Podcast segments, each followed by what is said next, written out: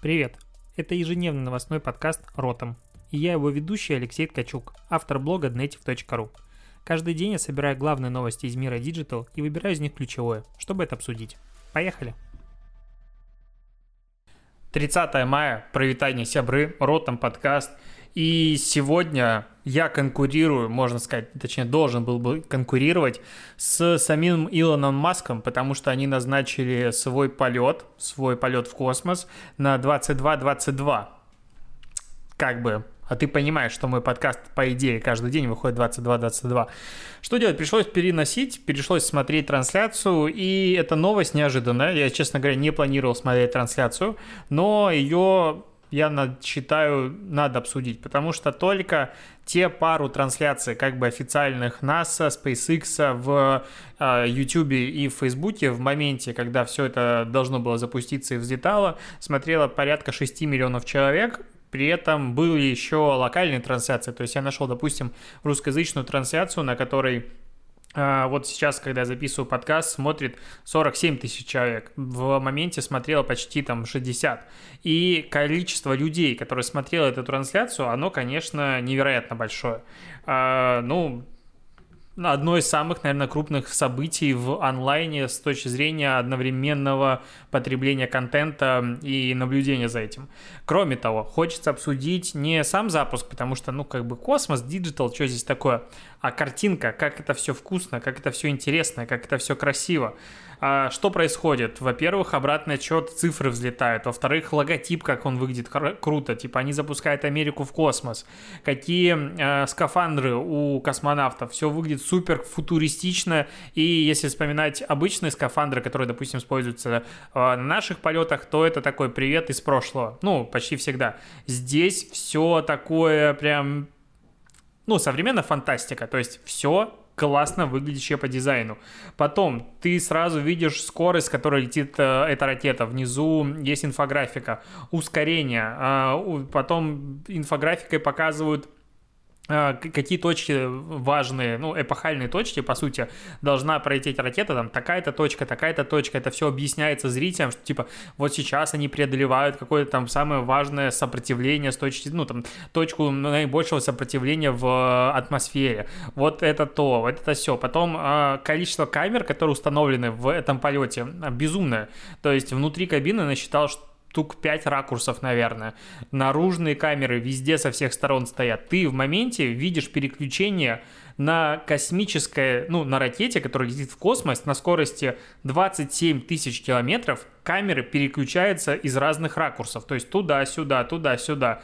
А, приземляется первая ступень, это все заснято, это все объясняется. Ты на это смотришь и думаешь, да, вот это, конечно, трансляция так трансляция. Интересно, сколько она стоила денег, именно сама трансляция, ну, реализация этой трансляции. Потому что, ну, тут бывают сметы, блин, на несколько миллионов рублей просто для того, чтобы а, протранслировать какое-то мероприятие, а тут мероприятие твое летит в космос на огромной скорости. Вот это, конечно, да. А, причем ты не можешь это сначала прогнать тестово, а потом, короче, это реально очень круто. Я посмотрел сам запуск запуск, и нам есть чему учиться с точки зрения создания шоу из чего угодно. Вот что есть, то есть, и не отнять этого у западной культуры. Они умеют шоу устраивать намного лучше, чем это делается у нас. Ладно, это было такое, как бы самое главное событие сегодняшнего дня. А, давай обсудим события этой недели. А, так, какие есть новости на этой неделе? У Сбербанка появились на неделе, они подключились к системе быстрых платежей. Это когда ты можешь по номеру телефона переводить деньги без комиссии и все такое. И а, Сбербанк должен был уже давно к этому подключиться, подключился только сейчас. И Альфа-банк сделал, э, ну, как бы пост, в котором э, Зеленый банк подключился к системе быстрых платежей, куча молний, все такое. И говорит, но, к сожалению, Зеленый банк забыл рассказать своим э, клиентам, как перейти в эту систему быстрых платежей и объяснил инструкцию. А там формата. Надо зайти сначала в ваш профиль, потом зайти в настройки, потом зайти в соглашение, потом выбрать систему быстрых платежей, потом включить прием и отправку э, денег через систему быстрых платежей. То есть ну, честно, я по этой инструкции подключал себе, и я бы в жизни не нашел. Ну, то есть, если мне не объяснили, что туда надо зайти, я даже не знал, что такой раздел у меня, в принципе, в мобильном приложении есть. А, ну, конечно, небольшое свинство со стороны Сбера в данном вопросе, что типа они не афишируют эту историю, все по умолчанию сразу просто включали, но интересно, как другие банки объединились в объяснений клиентам другого банка, как им пользоваться. А, я думаю, какое-то количество лояльности и Альфа, и другие, кто об этом говорит, а, точно себе поимеют. Просто интересный такой прецедент в мире коммуникации брендов. И вообще, я замечаю, что люди очень сильно любят, когда бренды общаются между собой, подкалывают друг друга.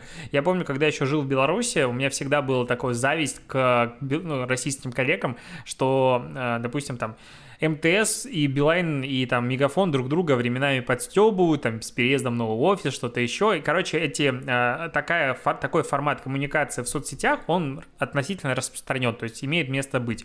И, как я смотрел по комментариям, аудитория тоже на это реагирует, смотрит, и, в принципе, все с этим ок.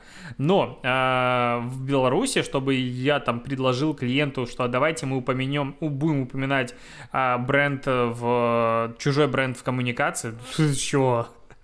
Вообще нельзя, там такие гайдлайны были. Короче, это интересное просто наблюдение, сравнивая несколько стран соседей к новостям капитализации. Zoom, да, их капитализация зумовская превысила 50 миллиардов долларов с тем учетом, что в начале 2020 года она была 20 миллиардов долларов. С тем учетом, что ожидаемая планируемая выручка Zoom за год, выручка, не прибыль, выручка 1 миллиард долларов. То есть она превышена, капитализация в 55 раз относительно годовой выручки. Обычно в среднем, как я уже тут прочитал статью, а, компании торгуются на уровне в 7 раз больше своей выручки. Ну, то есть вот такая история. А, я как-то... Ты знаешь, я сегодня купил платную подписку на Zoom, а, потому что мы записали вот только что а, второй выпуск продажных блогеров, и там будет скринкаст, и это будет э, дополнительная видеоверсия, uncut, так называемая, то есть не сокращенная. А, я понял, в чем преимущество Zoom, потому что те функции, которые я искал как бы в других сервисах, мы их попробовали где-то как-то найти, только тут, по сути, собраны, что это работает из коробки, работает быстро. Я немножечко переоцен... ну, переосмыслил, возможно, а, свое восприятие Zoom, но все еще люблю Skype. Просто интересно, что будет с Zoom а, после всей этой пандемии, смогут ли они воспользоваться неожиданно просто свалившейся с неба популярностью или нет и просрут все полимеры. Обычно все просирают. А, так, идем дальше. А, так, так, так, так, так. Интересные новости коллаборации. Я вообще люблю такие проекты. Короче, Hyundai и Sony Pictures заключили партнерство, и теперь в фильмах Sony Pictures будут э, участвовать э, автомобили Hyundai как бы на главных ролях. Если ты обращал внимание, я просто обращаю внимание постоянно, есть фильмы, в которых определенно заходит Audi с точки зрения партнерства. И это всегда очень видно, потому что как минимум есть несколько таких сладко-вкусных кадров, когда э, Audi неожиданно последней модели, которые часто еще в момент выхода фильма не продаются, подъезжает к камере и так, а, ну, короче, пролеты камер, что-то еще так снимается красиво, такая вообще лепота. А, во всех «Мстителях», ну, вообще во всей франшизе Марвеловской везде Audi. И тут интересно, что Sony, а Sony как бы владеет Человеком-пауком, вот Человеке-пауке везде будет Hyundai теперь. Интересно, потому что, с одной стороны, как бы Человек-паук — это часть экосистемы Marvel, и там все всегда ездят главные герои на Audi, но Человек-паук будет ездить на Hyundai. А если Человек-паук появится в фильме вселенной Marvel, ну, формата, допустим, следующих Мстителей, ну, не Мстители, а какой там, короче, э, кроссовера, на, на какой машине они там будут ездить. Короче, это интересно, но вот партнерство заключили, и я, допустим, про R8 начал мечтать как раз с фильма «Железный человек». Вот первого, там, потому что он ездил на R8, я еще потом посмотрел фильм о том, как э, пытаясь разбить этот R8, у них не получалось, но просто это явно работающий такой крутой продукт плейсмент. Тут еще, кстати, э, WordPress выпустил э, фильм, про современный мир и рекламы. Он идет полтора часа, нет, час двадцать. Его можно получить только зарегистрировавшись на сайте. Тебе отправят ссылку на email. Эта ссылка действительно в течение 24 часов, и она уникальна конкретно для тебя. Ну, по крайней мере, так пишет письмо. А, фильм, конечно же, на английском языке, с субтитрами тоже на английском языке, но э, смотреть можно. В общем, это фильм про современную рекламу про развитие современной рекламы. Там снялось, по-моему, 40 э, человек, которые очень сильно повлияли на современный digital. Я хочу посмотреть после подкаста, то есть я его еще не смотрел, ссылку получил, но где получать ссылку на этот фильм, я оставлю в описании. Ну, реально интересная тема, потому что... Э, мало очень, на мой взгляд, про историю рекламы, особенно современности. То есть, э, когда я изучал этот вопрос, пытался найти какие-то книги и прочее, мне все советовали о Дилве. Но, извините меня, Дилви прям сильно устаревшая э, история рекламы, вот прям сильно устаревшая. Там почти вся информация идет про то, как писать, э, как писались а, классные статьи в журналы. Я не могу как бы спорить с тем, что реклама там крутая, примеры там крутые и все такое, но у нас чуть-чуть уже как бы изменился мир. Хочется про современную, там про нулевые, про 90-е, про 10-е года, про вот то, что сейчас происходит, хочется слушать, читать от э, людей, которые двигают рынок рекламы дальше. И, кстати, про людей, которые прямо сейчас влияют на мир рекламы, есть такое прекрасное креативное агентство Droga 5. Э, ну, если чуть-чуть следишь за канскими львами, то наверняка слышал о нем. Так вот, э, кого они позвали тут? Инк э, позвал основателя Droga 5, Дэвида Дрогу, чтобы он прочитал короткий вебинар-лекцию и выжимка. Короче, что, на взгляд Дроги, Дэвида Дроди будет впереди. Короче, говорят о том, что из-за того, что необходимость присутствия людей в офисах сильно падает, с учетом перехода на карантин и так далее, а снизится количество людей, которые которые должны работать в рекламе. А по логике того, что теперь для того, чтобы там, делать рекламу, не знаю, э, американской компании в России, не требуется работать с российским агентством, это типа можно делать удаленно из Америки. Вроде бы это звучит адекватно, как я понял эту мысль, но какой-то бред. Ну, потому что локализация агентства как раз нужна для того, чтобы агентства переводили коммуникацию международную на контекст локальный, на контекст этой страны, на контекст э, аудитории, с которой ты работаешь. Потому что, конечно, мы все смотрим фильмы Марвел, но при этом у нас есть тут еще много всего дополнительного. Поэтому я как бы могу спорить, я не, не согласен с этим э, заявлением.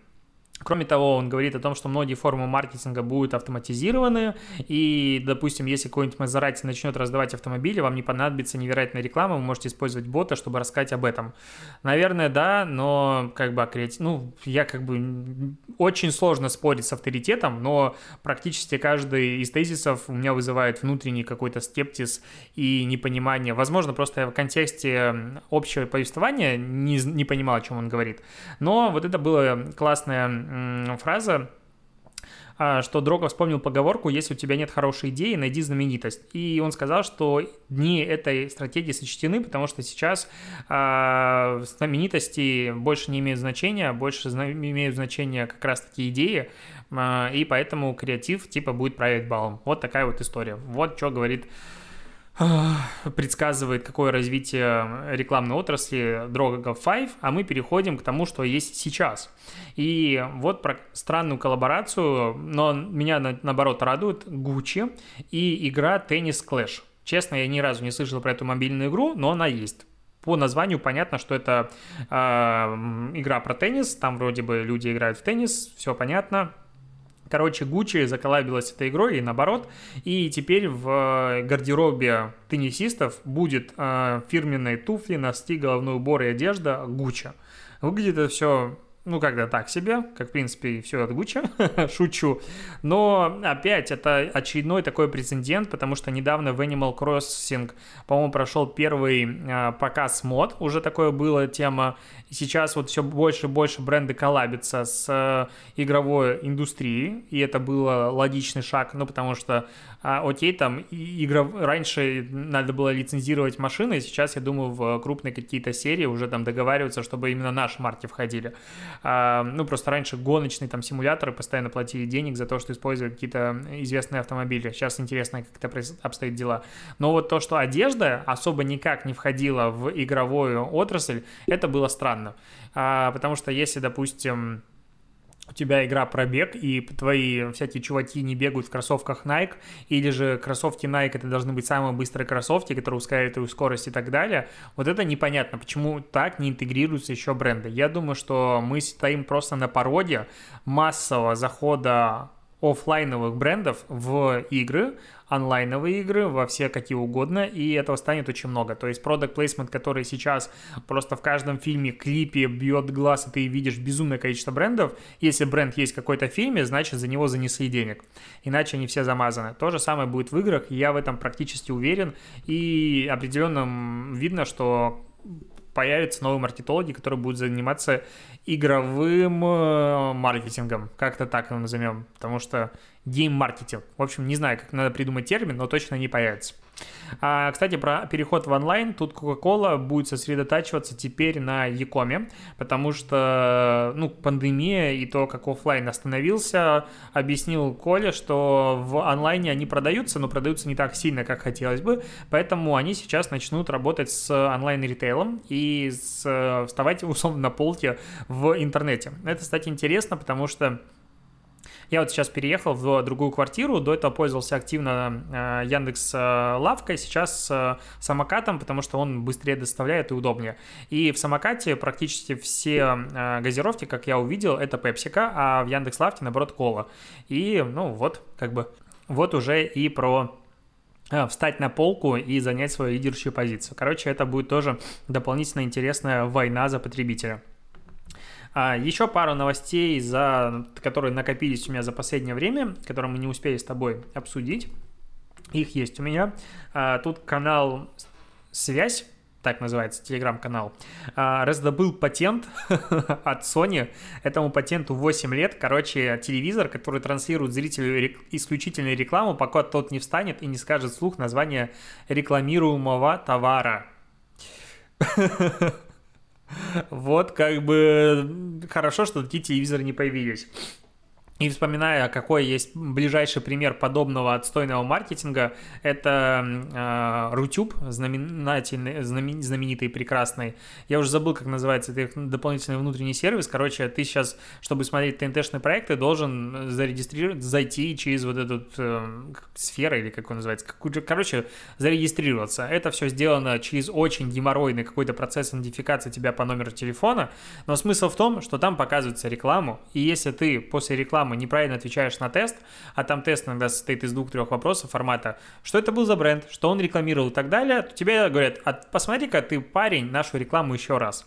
Ну, то есть э, мечта рекламодателя, она сбылась. Люди на 100% понимают, что это за бренд. Я бы на месте какого-то бренда не пошел бы туда 100%, потому что ничего, кроме негатива, у меня, как у потребителя, это не вызывает. И ну и он нафиг. Ну, то есть, э, можно делать рекламу более экологично, и даже если меня будет меньше замечать, пускай не буду вызывать негатив у аудитории, потому что, ну, это просто какая-то хрень. А,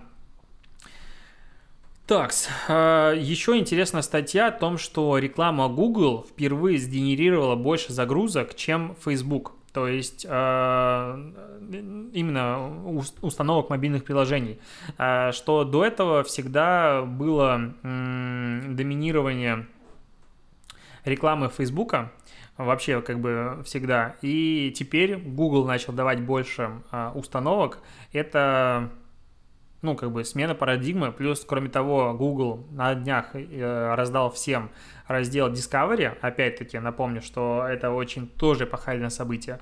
Если не понимаешь, о чем речь, посмотри, по-моему, предыдущий подкаст через один.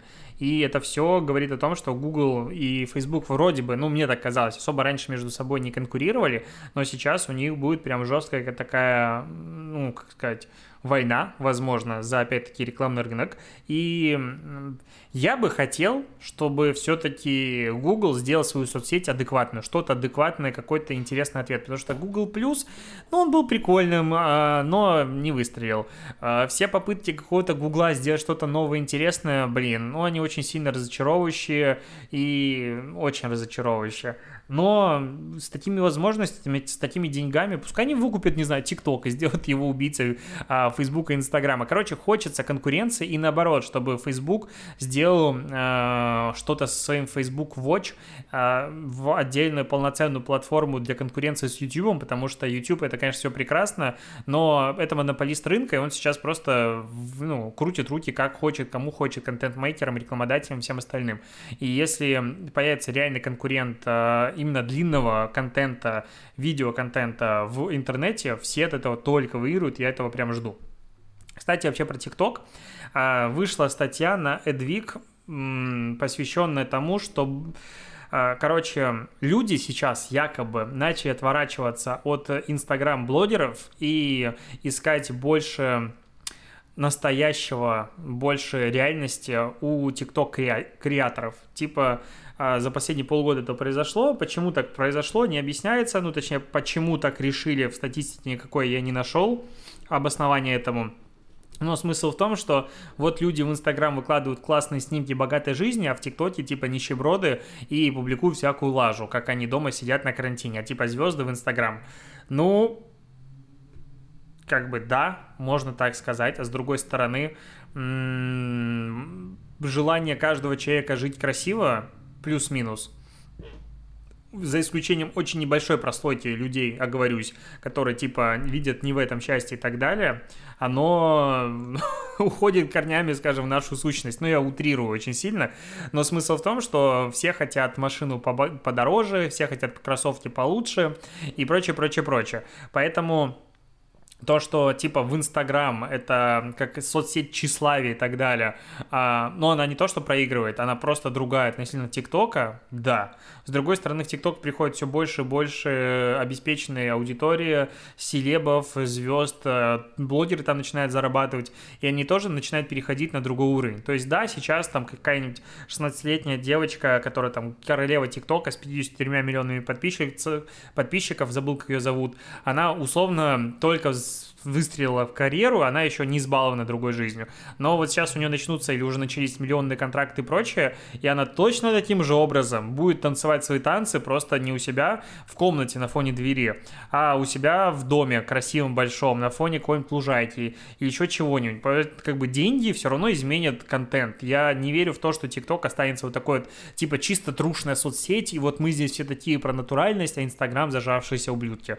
Нет, чуваки, все будет везде по одинаковому сценарию идти, и значит у ТикТока появится какой-то новый аналог, в котором не будет сильно богатой аудитории, просто обеспеченной, и поэтому люди будут типа чувствовать себя друг другу равными. Как я понимаю, из этой статьи речь идет про то, что типа в Инстаграме а, блогеры оторвались от реальности, и их неинтересно смотреть. Ну, какие-то оторвались, другие не оторвались. Каждый выбирает сам, что смотреть, на кого подписываться. Типа, в чем проблема площадки? В общем, очень странная статья с очень поверхностной аналитикой, как на, на мой взгляд. И я такой не люблю. Я такое прям не уважаю и презираю. Вот, на этом, я думаю, закончу сегодняшний подкастик. Он вышел таким бодреньким, мне кажется. И я а, сегодня и вчера оценил всю как бы силу а, синхронизации Apple девайсов, и в прошлый раз случайно кротанул, конечно же, колесико и увеличил себя, ну, точнее, сделал увеличение зума в а, камере видео, во время записи подкаста не заметил этого, поэтому большую часть ролика видно там мою часть лица и очень крупным планом логотип, ну хотя бы это.